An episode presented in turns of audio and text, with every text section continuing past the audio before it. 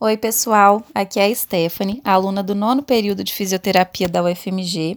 Estou cursando a disciplina de Clínica 2. Junto com minhas colegas de sala Manuela e Maria Clara, nos dois primeiros episódios do nosso podcast no nosso canal, falamos de forma geral sobre avaliação fisioterapêutica e testes funcionais. Dando continuidade, agora vamos falar de alguns aspectos específicos da avaliação dos casos vistos na aula da professora Fernanda do dia 25 do 8. O primeiro caso era um paciente diagnosticado com cetoacidose diabética por pneumonia adquirida na comunidade. Ele tem diabetes tipo 1 e foi internado devido a um episódio de perda de consciência e vertigem. Achamos importante explicar nesse caso a cetoacidose diabética e a influência dela na gasometria do paciente. A cetoacidose é uma consequência da diabetes mellitus tipo 1 descompensada principalmente, mas também acontece na diabetes tipo 2. A diminuição da ação da insulina faz com que a ação dos hormônios contrarreguladores aumente, fazendo com que a gordura seja metabolizada, causando a liberação dos corpos cetônicos e a diminuição do pH sanguíneo. Essa acidose foi percebida na gasometria, já que o paciente apresentava pH de 7,31, além de apresentar os valores de bicarbonato e base excess baixo. Foi possível ver, dessa forma, que o paciente tinha um quadro de acidose metabólica. Pensando então na condição desse paciente, destacamos alguns pontos específicos e relevantes para essa avaliação. O primeiro deles é a hipotensão postural. Ela ocorre quando o paciente move-se da posição deitada para sentada ou em pé e apresenta durante o teste um ou mais dos seguintes parâmetros: queda na pressão arterial sistólica de pelo menos 20 milímetros de Hg, queda na pressão arterial diastólica de pelo menos 10 milímetros de Hg e sintomas de hipoperfusão cerebral. Outro ponto específico e relevante para essa avaliação é a avaliação da força muscular. O teste mais utilizado no ambiente hospitalar é o MRC. Esse teste avalia seis grupos musculares antigravitacionais, sendo eles abdutores de ombro, flexores de cotovelo, extensores de punho, flexores de quadril, extensores de joelho e dorsiflexores de tornozelo. Cada grupo muscular é avaliado e recebe uma pontuação que vai de 0, sem contração visível, até 5, força muscular normal. E a soma dessas pontuações gera um score final, que varia entre 0 e 60. Um score menor que 48 indica fraqueza muscular, interferindo na capacidade motora do paciente. Agora vamos partir para o segundo caso. Bom, o segundo caso foi uma paciente do sexo feminino com piora do quadro de dispneia, acompanhada de dor generalizada e sem febre. Ela tem hipertensão arterial sistêmica, asma desde a infância, hipertensão pulmonar e DPOC presumida. Então vamos explicar alguns conceitos. A asma a asma é um transtorno inflamatório crônico das vias aéreas que causa episódios recorrentes de sibilância, dispneia, aperto no peito e tosse, particularmente à noite ou nas primeiras horas da manhã. Esses episódios geralmente se associam a uma obstrução generalizada, porém variável do fluxo aéreo, muitas vezes reversível espontaneamente ou com tratamento.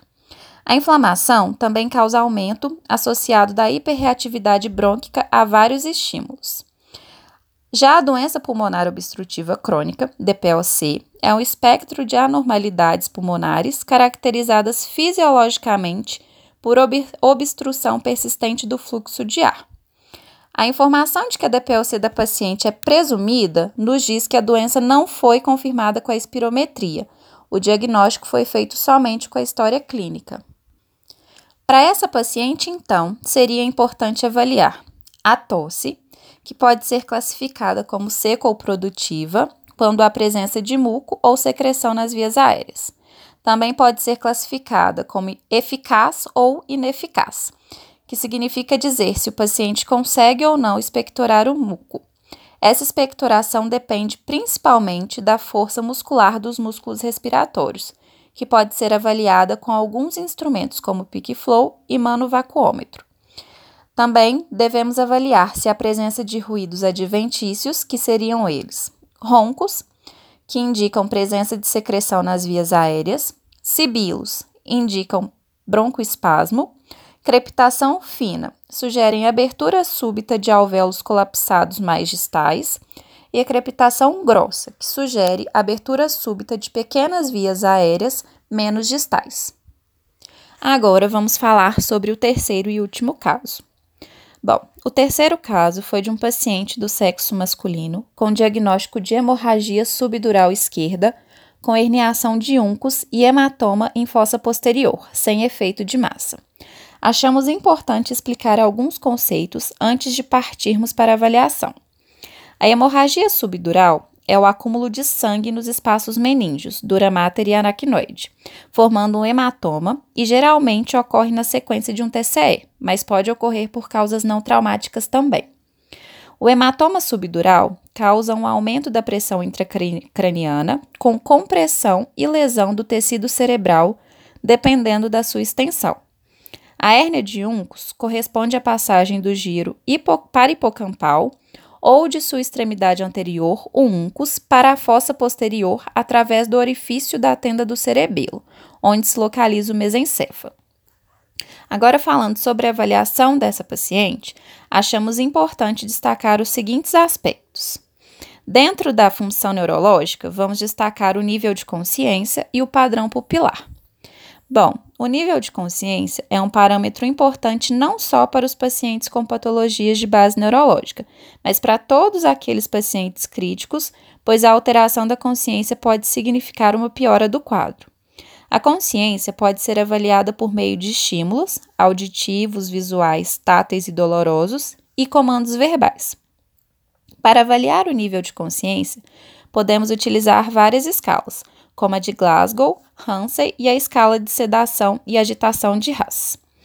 É importante também a gente lembrar de avaliar o nível de sedação dos pacientes e identificar o uso de fármacos sedativos. Bom, vamos falar um pouquinho agora sobre essas escalas. A escala de coma de Glasgow é utilizada na situação aguda e como prognóstico para os pacientes neurológicos. A pontuação vai de 3 a 15 e avalia abertura ocular, resposta verbal e motora. A escala de Hansen é utilizada para graduar a sedação dos pacientes na UTI. A pontuação varia de 1 a 6 e quanto maior a pontuação, menor a resposta. Já a escala de sedação e agitação de Haas é utilizada para avaliar o grau de sedação e agitação de um paciente que necessite de cuidados críticos ou esteja sob agitação psicomotora. A pontuação varia de menos 5 a mais 4 e quanto menor a pontuação, menor a resposta. No que diz respeito ao padrão pupilar, a avaliação das pupilas deve ser feita através da observação do tamanho, simetria e reatividade à luz. O diâmetro pupilar deve ser medido e comparado bilateralmente. A estimulação simpática contrai o músculo dilatador da pupila e ela se dilata, representando a midríase.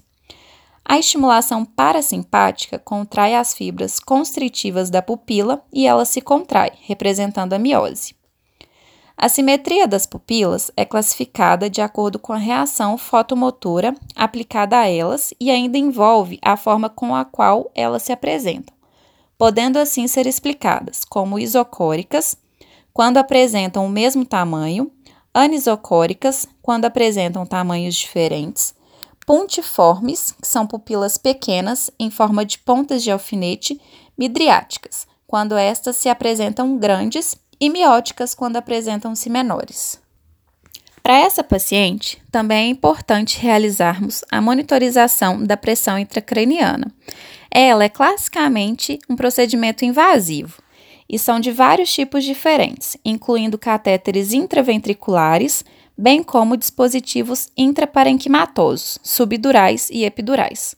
O catéter intraventricular é calibrável e confiável por um período maior, além de ser terapêutico, já que permite a drenagem licórica.